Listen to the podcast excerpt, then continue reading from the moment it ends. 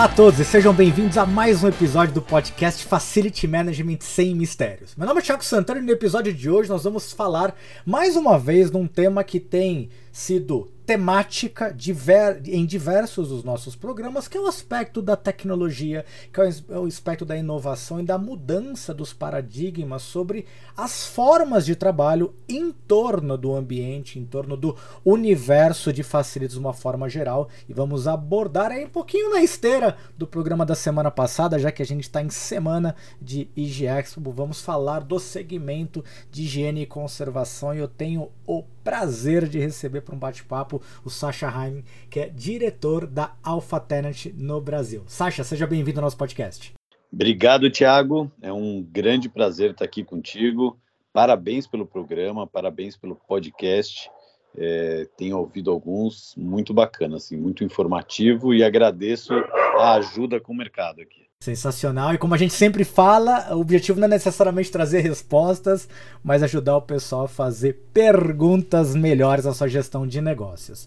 Sasha, para a gente começar o nosso bate-papo, conta um pouquinho sobre você, sobre a história da Alpha Tenant, que é uma história riquíssima. A gente já falou um pouquinho fora do ar, que eu tenho certeza que poucas pessoas conhecem, mas no final das contas é um exemplo bastante inspirador. Então, fala um pouquinho como é que essa ideia começou e como é que vocês chegaram até hoje aqui no nosso mercado. Maravilha, é, é uma história bem, bem bacana, né? A Alfa nasceu em 1944, e aí aqui devo dizer, é, fundada por amigos dos meus avós, búlgaros que vieram logo após a guerra, né? E, ou logo antes da guerra, perdão, em função da guerra, vamos dizer assim, e hum, começaram um negócio com a intenção de trazer aspiradores profissionais para o Brasil. E na época, até para trazer esses aspiradores, eles descobriram que dava para trazer como se fossem máquinas de pintura e com isso reduzir os impostos. Enfim, hoje aquilo que é corriqueiro, aspirador para todo lado, era algo de outro mundo. E eles começaram então em 1944 vendendo aspiradores e isso foi evoluindo até que final dos anos 70 o proprietário que já tinha uma idade bastante avançada decidiu que queria vender a empresa. E meu pai na época fazia consultoria foi chamado para ajudar a, a, chegar a um valor de venda desse, dessa, dessa empresa. É, eles chegaram a um valor e ele começou a buscar, o seu Gregório, né, começou a buscar então possíveis compradores. E no meio tempo, o governo brasileiro informou que a partir de janeiro do ano seguinte, é, a venda de, de, de empresas teria ali uma taxação de imposto de mais de 20%. E como ele já estava próximo do final do ano, ele decidiu, puxa, vou baixar esse valor aí, esses 20%, quem sabe com isso eu consigo vender mais rápido e de fato comprou, encontrou um possível comprador. Passou essa informação para o meu pai e ele falou: Cara, por esse valor até eu compro. Eu falei, Bom, é sua. Não, não tenho como. Enfim, chegaram num acordo lá e o Salvador, meu pai, entrou é, comprando através de trabalho na empresa. E ainda conseguiu um pequeno empréstimo para pagar uma, uma pequena parte então, fim dos anos 70, Salvador passou a fazer parte da Sociedade Alfa Limitada. E rapidamente começaram a investir bastante em aspiradores, produziram o primeiro aspirador profissional no Brasil, para vocês terem ideia, com um tanque de fibra de vidro, que obviamente para grandes volumes é impossível pensar nisso hoje em dia, mas são aspiradores que até hoje às vezes aparece alguém lá com um aspiradorzinho pedindo para trocar a rodinha porque o resto ainda está funcionando.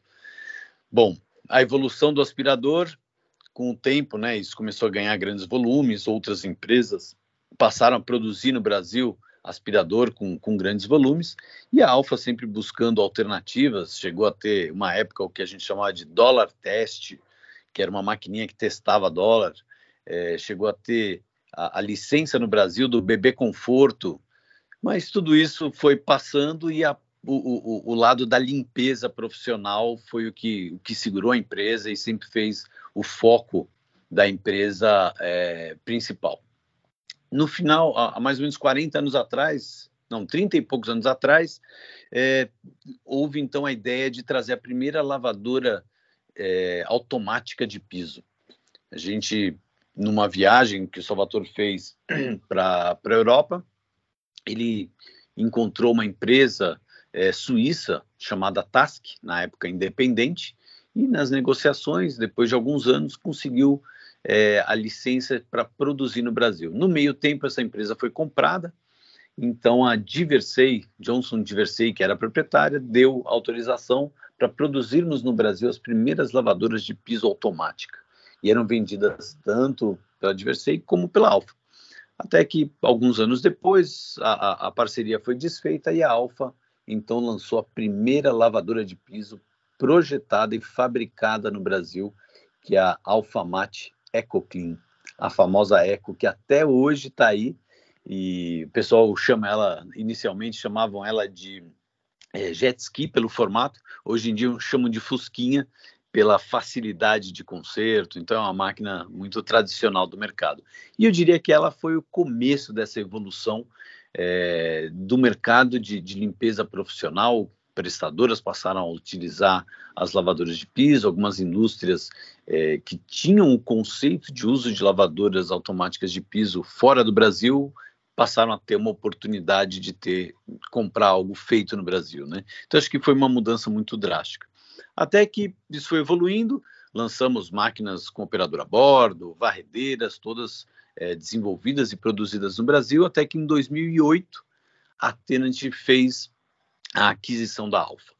E aí foi uma, uma, um casamento muito feliz, porque a Alfa já tinha toda uma estrutura no Brasil, um, um know-how de mercado e um reconhecimento no mercado que juntou com toda a parte de tecnologia e, e, e conhecimento da Tenant Global, né, uma empresa com mais de 100 anos aí, já completou 150 anos, 151 anos esse ano, se não me engano, então, juntou-se a senhora Alfa Tenant, com mais de 70, com a senhora Tenant, é, com mais de 150, e criou-se o Alfa Tenant. E foi muito interessante que, pelo estudo de mercado que foi feito, entenderam que era importante manter o nome Alfa, manter, manter essa raiz da, da brasileira, né, do, do, do, da fabricação no Brasil.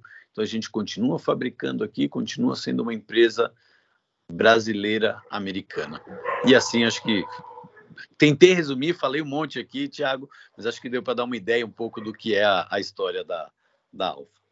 E é uma história muito bacana, Sasha. E para quem está nos ouvindo, então a Alfamate está no mercado até hoje, a Task está no mercado até hoje, o seu Salvatore está no mercado até hoje, uma figuraça, sempre ativo nos eventos e tudo mais. Daqui a pouco o Sasha vai falar um pouquinho sobre isso.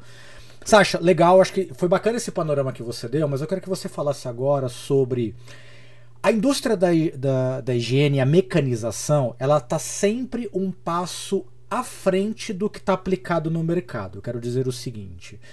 Quando a gente fala de desde o lançamento da fibra em detrimento ou em substituição ao pano para limpar os ambientes de uma forma geral, a gente existe fibra há anos mas só mais recentemente que você vê isso de uma forma um pouco mais consolidada no mercado. Ou seja, tem um, um gap, tem uma distância entre o que a indústria está lançando como inovação e aquilo que a gente vem a, aplicando. Então eu queria que você fizesse um panorama não no desenvolvimento, mas na mecanização. Ou seja, se você pudesse fazer um raio-x de como evoluiu e onde a gente está hoje no mercado, nas aplicações de uma maneira geral, sobre como é que evoluiu esta adoção das tecnologias. Como é que seria isso? Então dá para fazer, olha, a gente começou isso, depois veio o MOP, todo mundo aderiu e dá para fazer um panorama geral de como foi essa evolução?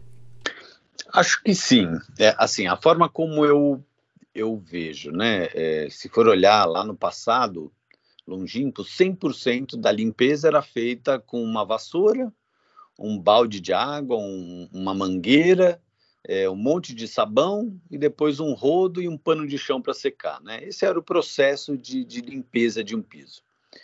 Embora a gente ainda veja isso com muito mais frequência do que eu gostaria, é, é, é, um, qualquer lugar mais afastado, que não tenha uma, uma profissionalização no processo de limpeza, esse é o processo que a gente ainda encontra. Eventualmente já tem uma evolução para uma enceradeira, mas o processo de limpeza tradicional, e mesmo ainda com algumas prestadoras, a depender do cliente que ela está atendendo, a depender de onde ela está trabalhando, a gente ainda vai encontrar muito esse processo bastante manual e que às vezes uma enceradeira colabora. Em alguns lugares até existe a enceradeira e o aspirador.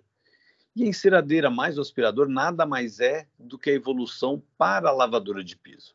A grande diferença é que você tem, então, uma, uma, uma junção das funções e consegue ser muito mais produtivo. Eu brinco que é o meu dia a dia, né? O que eu faço todos os dias é, é, tentar mostrar para o mercado, e eu faço isso tanto através da empresa que eu trabalho, como através da Abralimp, temos lá um grupo de máquina, onde todos os fabricantes se juntam para tentar mostrar para o mercado essa, essa vantagem, né? Que é a mecanização. Por quê? Você consegue, então, através do processo de lavação, onde você uma máquina ela está esfregando, jogando água, o produto químico e já secando, e o operador da máquina está andando num piso limpo e seco. Então, é um processo que dá um ganho de produtividade muito, muito grande. O que, que acontece quando a gente olha para o mercado de forma geral? Apesar de muitos já saberem que esse é o processo mais barato, no final da conta, é, ficam muito assustados em fazer o um investimento em um equipamento, por exemplo, um equipamento com operador a bordo, vai custar aí mais de 100 mil reais, dependendo do equipamento, pode chegar a 300 mil reais. A produtividade que ele traz, ele faz com que ele se pague rapidamente. Porém, esse investimento inicial é o que assusta. Então, a gente tenta aí, aos poucos, mostrar para o mercado a possibilidade de fazer de outras formas é, a, a, o uso desses equipamentos. O que, que eu quero dizer com isso? Você pode locar, você pode comprar equipamentos usados, recondicionados pela própria fábrica e com a garantia de uma máquina, como se fosse uma máquina nova, o mesmo período de garantia de um ano. Então, são opções que a gente vem buscando para ajudar o mercado a se mecanizar, mas ainda tem muito a ser conquistado. É impressionante a quantidade de lugares onde por mais, às vezes até tem um equipamento, mas aí o equipamento não é bem mantido, porque tentaram economizar na manutenção. Quando a gente vai ver no final das contas, o, pessoal do piso ali volta para uma enceradeira, volta para um rodão e, e tem a dificuldade de usar a máquina. Então, é uma evolução que não tem volta, é fato, né? Isso vai continuar evoluindo para o uso de equipamentos. Quando a gente viaja aí para fora, é, eu, eu, tive várias oportunidades né, de, de, visitar algumas das maiores feiras de limpeza, e aí, obviamente, faço questão de ir visitar alguns clientes da empresa, ou mesmo em alguns lugares sem que ninguém saiba que é isso que eu estou olhando. E às vezes a gente vê, até na Europa, nos Estados Unidos, o uso de enceradeira, mas geralmente são áreas menores. Áreas grandes, a mecanização realmente é uma realidade. E quando a gente olha para o Brasil, isso está evoluindo. É, as prestadoras têm mecanizado cada vez mais e, inclusive, já começam a olhar para um futuro um pouco mais distante, que é a parte de máquinas autônomas. Mas acho que a gente pode parar um pouquinho por aqui, repensar um pouco de tudo que eu te falei aqui, Tiago, e aí depois eu entro na parte de, de futuro, né? Vamos, vamos olhar para o passado e para o presente. É isso aí, porque eu tenho algumas perguntas na manga aqui, Sasha. É, primeiro ponto que você falou de que há uma falsa impressão de que a mão de obra é barata. Isso não é mais uma verdade no nosso país já há alguns bons anos. Eu vou pegar, é, para a gente dar sequência agora no bate-papo, essa é a última parte que você falou sobre a visita, o, o entendimento do mercado externo e de tendências. E eu vou recordar numa visita que eu fiz em 2000, por volta de 2010, 2012 aproximadamente, participando de um projeto nos Estados Unidos, e me chamou a atenção no ambiente de escritórios, já era um open office bastante amplo, mas me chamou muito a atenção a distância entre baias de trabalho, entre os corredores, bastante largos e muito maiores do que a gente tem aqui, e eu não me furtei de perguntar para o gestor, falar, mas por que este aspas desperdício de espaço tão amplos? E a resposta dele, há 10 anos atrás, me chamou muito a atenção, que ele disse, Tiago, a disposição dos ambientes ele foi pensado também no processo de higienização. Lá era carpete, o carpete é um, é um investimento muito comum nos Estados Unidos. E com essa distância eu consigo usar a máquina XPTO, que ela me dá uma produtividade que é três vezes mais rápida do que se eu tivesse um corredor 20 centímetros mais curto. A hora que eu projeto isso em 50 anos, no tempo de vida do edifício, o investimento é muito mais baixo de aumentar o corredor em função do custo operacional. Eu dando toda essa volta, Sasha, para perguntar para você o seguinte: o quanto discussões sobre o futuro processo de higienização, o futuro processo de cuidado, de zelo dos ambientes, das superfícies, da potencial aplicação de mecanização, já está presente na conversa dos planejamentos arquitetônicos de ocupação de espaços por aqui? Ou isso é uma utopia está muito distante ainda? Nossa, adorei a sua pergunta. É, isso é algo que, que eu tenho falado quando eu tenho oportunidade, né? Eu devo dizer que de formação eu sou arquiteto. Fiz um mestrado em arquitetura. É, mas quando eu tento conversar com meus colegas para falar dessa questão de, de ter um, um, layout pensado não só na questão do dia a dia do trabalho, mas também no lado operacional, eu vejo pouco retorno. Uma das formas de, de, de mostrar isso é que a grande maioria das, da, dos nossos depósitos de limpeza eles ficam em lugares extremamente distantes, de difícil acesso, muitas vezes com pouca claridade, é, pouco are, arejado, uh, às vezes até a parte de, de elétrica, a gente tem dificuldade para colocar para carregar uma máquina. Então, assim, é muito pouco pensado. E aí vou usar um exemplo que eu vi e, fiquei assim muito encantado, que é um, uma das redes de supermercado americana é, que fica principalmente na região norte. Eles chamaram a Tenant para fazer parte do board onde decide layout, é, o, o, o, layout básico, assim, né? O, as ideias principais do layout de uma loja. E uma das coisas que eles conseguiram identificar é que trazendo a sala de tudo que tem dos equipamentos de limpeza para uma área mais próxima da área de vendas, facilitaria e reduziria drasticamente custos. Custos, por exemplo, com os equipamentos que tinham que se deslocar, subir rampa, descer rampa, passar por lombada, passar por aqueles blocos né, que tem para reduzir velocidade de, de carros, isso estragava as máquinas. Então, foram vários pontos que eles foram observando é, que reduziriam os custos e melhorariam o processo dentro de uma loja. Aqui no Brasil, até hoje, pelo menos, eu, eu pessoalmente não consegui fazer esse vínculo, mas eu acho que seria fundamental. E aí, uma das formas, por exemplo, seria fazer isso através da Abralimp que é uma associação onde estão todos os fabricantes, tanto de, de químicos, de, de, de, equipamentos, de é, o que você imaginar ligado à limpeza está lá. Então, por que não tentar fazer essa junção, né? Eu acho que hoje essa, os facility managers que, que temos, né, que é um algo com esse nome bonito mais recente, né, é, poderiam começar a pensar e poderiam começar a influenciar no momento do desenvolvimento ou do planejamento de um layout de empresas, de fábricas, de lojas e facilitar tudo isso e identificar pontos para redução de custo para todos, né?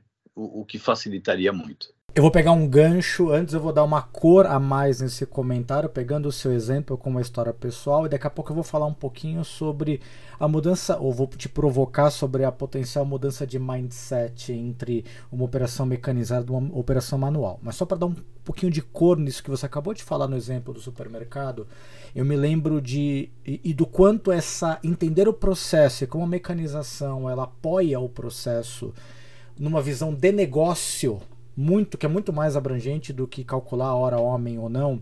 Eu me lembro de um projeto numa unidade de saúde onde havia uma dificuldade muito grande de liberação de leitos dentro de um determinado período e para quem está ouvindo é da área sabe que um dos um dos índices mais críticos de a serem perseguidos dentro de uma unidade de saúde é o tempo que você leva para, uma vez que um paciente sai de alta de uma unidade de internação, você preparar aquele leito para receber um novo paciente, porque quanto mais rápido você receber, isso é receita o hospital, e controla-se esse tempo. E eu me lembro que numa determinada operação, não se alcançava, não se alcançava, não se alcançava, e a hora que a gente foi entender a causa raiz era porque exatamente isso que você falou uma das enceradeiras que era responsável por fazer o tratamento, ela dividia, compartilhava alas, então você tinha um, só um tempo de deslocamento, de cruzar um andar para o outro, era coisa de 7 minutos, que pode parecer uma bobagem, mas na hora que você olha numa unidade que faz 50, 70 altas por dia, a hora que você coloca 5 ou 7 minutos a mais,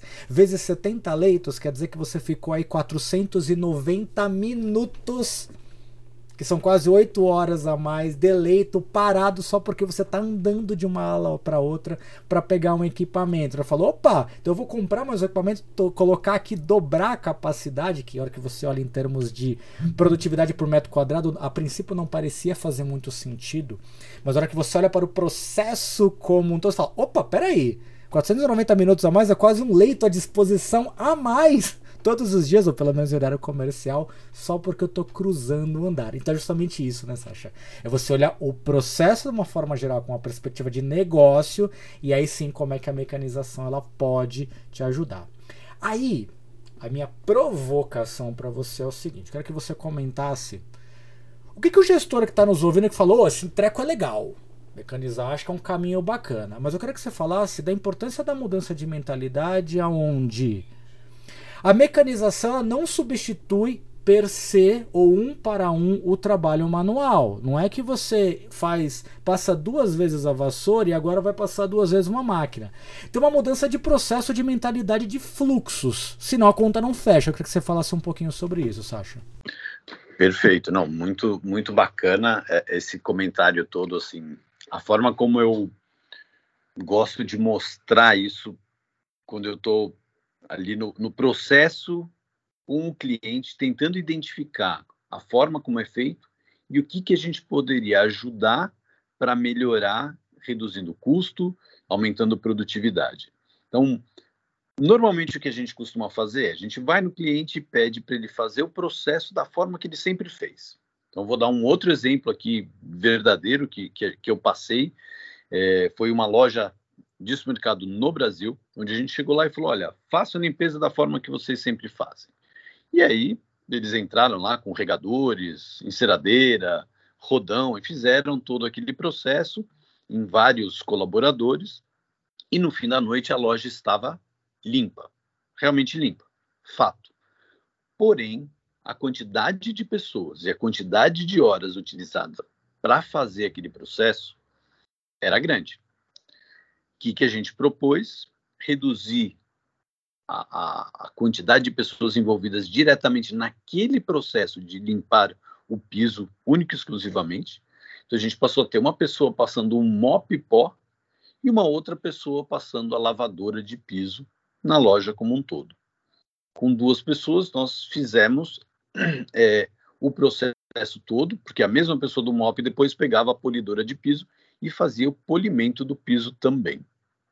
Antes, eles faziam isso com cinco pessoas. Tinha um passando com o regador, o outro que vinha com a enceradeira, o outro que vinha com o, o rodão, e depois ainda tinham duas pessoas fazendo, secando a água que voltava debaixo da, das gôndolas durante horas ali na loja como um todo. E a polidora. Quando a gente fez essa mudança, num primeiro momento, todos foram contra, por N motivos. O primeiro falava, né, lavadora de piso não lava tão bem como enceradeira. E por que não? Vamos, vamos tentar, vamos identificar. É, a enceradeira lava melhor porque eu passo três vezes no mesmo lugar, que é o que você estava falando de varro duas vezes ou não, né? E aí, puxa, mas por que, que precisa passar três vezes? Não, porque estava muito sujo, mas vamos testar com a lavadora, vamos ver se realmente precisa. E aí eles conseguiram identificar que a gente colocou uma lavadora que tinha ali, dava para regular a pressão, colocou uma pressão um pouquinho maior, e o resultado com uma passada era o mesmo do que várias com enceradeira. Então já teve ali um ganho significativo. É, com a lavadora de piso, a redução do tempo foi drástica, a redução de quantidade de água utilizada foi insana.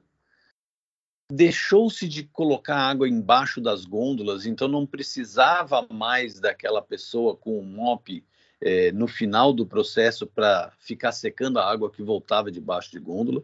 E assim, esse exemplo que eu estou dando é num, numa loja, mas poderia funcionar em qualquer outro lugar, numa indústria, é, enfim, até num hospital, né?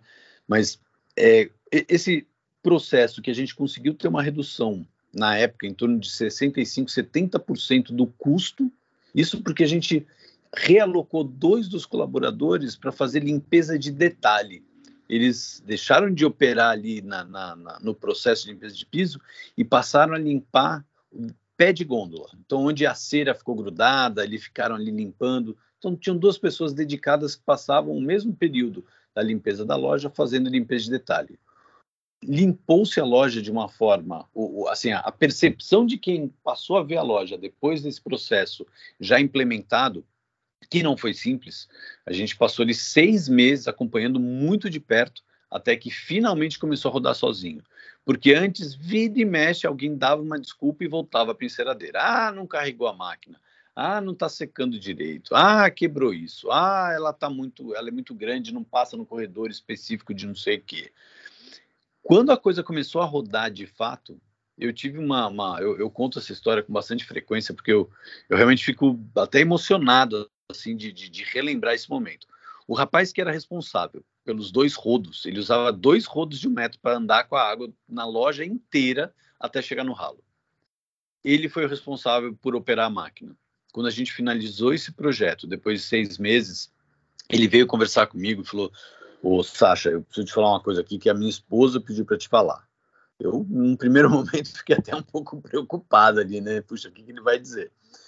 E, e aí ele falou: Olha, é, a minha esposa pediu para te dizer e agradecer, porque antes de eu ser operador de máquina, que por sinal agradeço também, porque eu passei a ter um salário até um pouquinho melhor, tive aí um aumento de salário, uma responsabilidade de cuidar de um equipamento, eu chegava em casa sempre muito cansado, muito estressado, dormia mal, é, tinha uma, uma, relação com a minha família, minhas filhas, minha esposa ali, que, nossa, era muito difícil. Eu estava sempre mal-humorado, sempre muito cansado. Nos finais de semana só queria saber de descansar, dormir. E desde que eu passei a operar a máquina, o meu desgaste é muito menor. Então, minha esposa percebeu, e eu confesso que eu só fui perceber depois que ela falou, né, ele me contando essa história, é, que realmente eu, eu fiquei menos cansado. Eu passei a ter uma qualidade de vida melhor e passei a ter um relacionamento com a minha família melhor.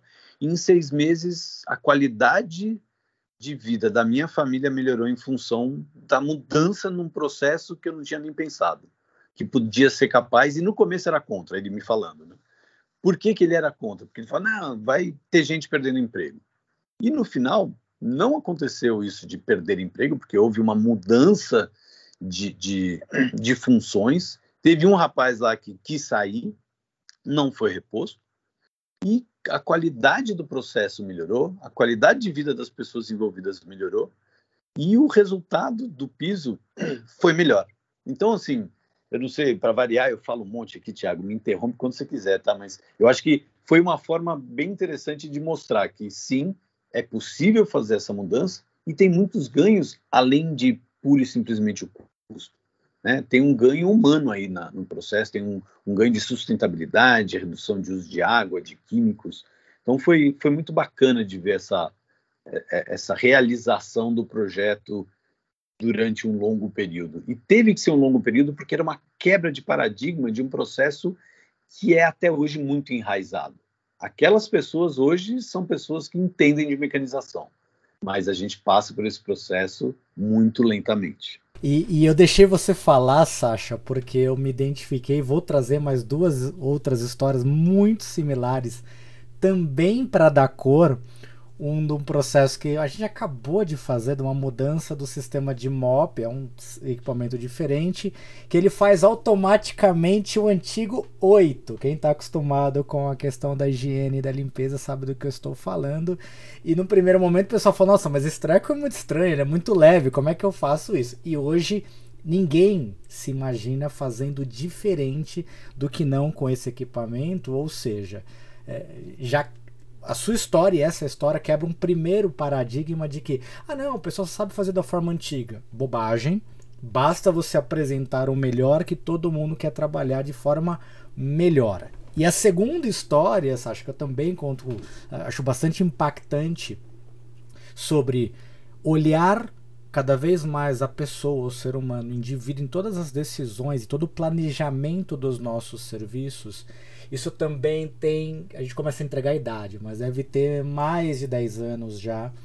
Onde lá atrás eu iniciei um projeto, um piloto no escritório onde eu trabalhava, numa empresa prestadora de serviço, de fazer a substituição dos lixos, dos cestinhos de lixo individuais de cada uma das baias de trabalho por cestos grandes que ficam no corredor que hoje tem cada vez é cada vez mais comum. Na verdade, hoje já é a regra, mas ainda tem escritórios que possuem os lixinhos. Era um ambiente com 60 posições de trabalho aproximadamente e tudo combinado com a alta direção. Um belo dia, no, na sexta-feira, a gente fechou o escritório, removeu todos os lixos individuais, instalou as baias, as estações centrais. Então a pessoa que gerava um papel, alguma coisa para jogar no lixo, ela não tinha mais aquele cestinho embaixo da mesa, ele tinha que levantar, andar dois metros para jogar. E por que nós tomamos a decisão? Porque a atividade primária daquele escritório não gerava resíduos. Então, não tinha por que você ter. É diferente, eu não tirei, por exemplo, o papel, o lixinho de papel do cara da encadernadora, porque ele gera resíduo na atividade dele. Onde eu quero chegar com essa história? Numa laje de 60 pessoas, você tinha 60 cestinhos. Isso antes da adoção de normas de gestão ambiental, porque depois da gestão da norma de gestão, da, da adoção da norma de gestão ambiental, você tinha um, um cestinho para lixo comum, um cestinho para lixo reciclável. Então, num ambiente de 60 pessoas, você tinha 120 lixinhos individuais. Então, todos os dias à noite vinha uma equipe de limpeza para fazer a coleta e, a, e a, o esvaziamento de 60 lixinhos individuais. Pois bem, trocamos esses 160, não, perdão, 120 com 120 saquinhos plásticos, enfim, vou encurtar a história. A gente fez a substituição por estações de 200 litros cada uma. Teve uma pequena revolução nos primeiros dias pelos usuários, mas seis meses depois eu me lembro da equipe de limpeza chegar até a minha sala e falar: Seu Thiago, eu quero agradecer o senhor. Eu falei: Meu Deus, o que, que eu fiz que eu não lembro? e eles comentaram: Olha, depois da mudança dos cestos, o pessoal da higiene passou a reclamar muito menos de dor nas costas.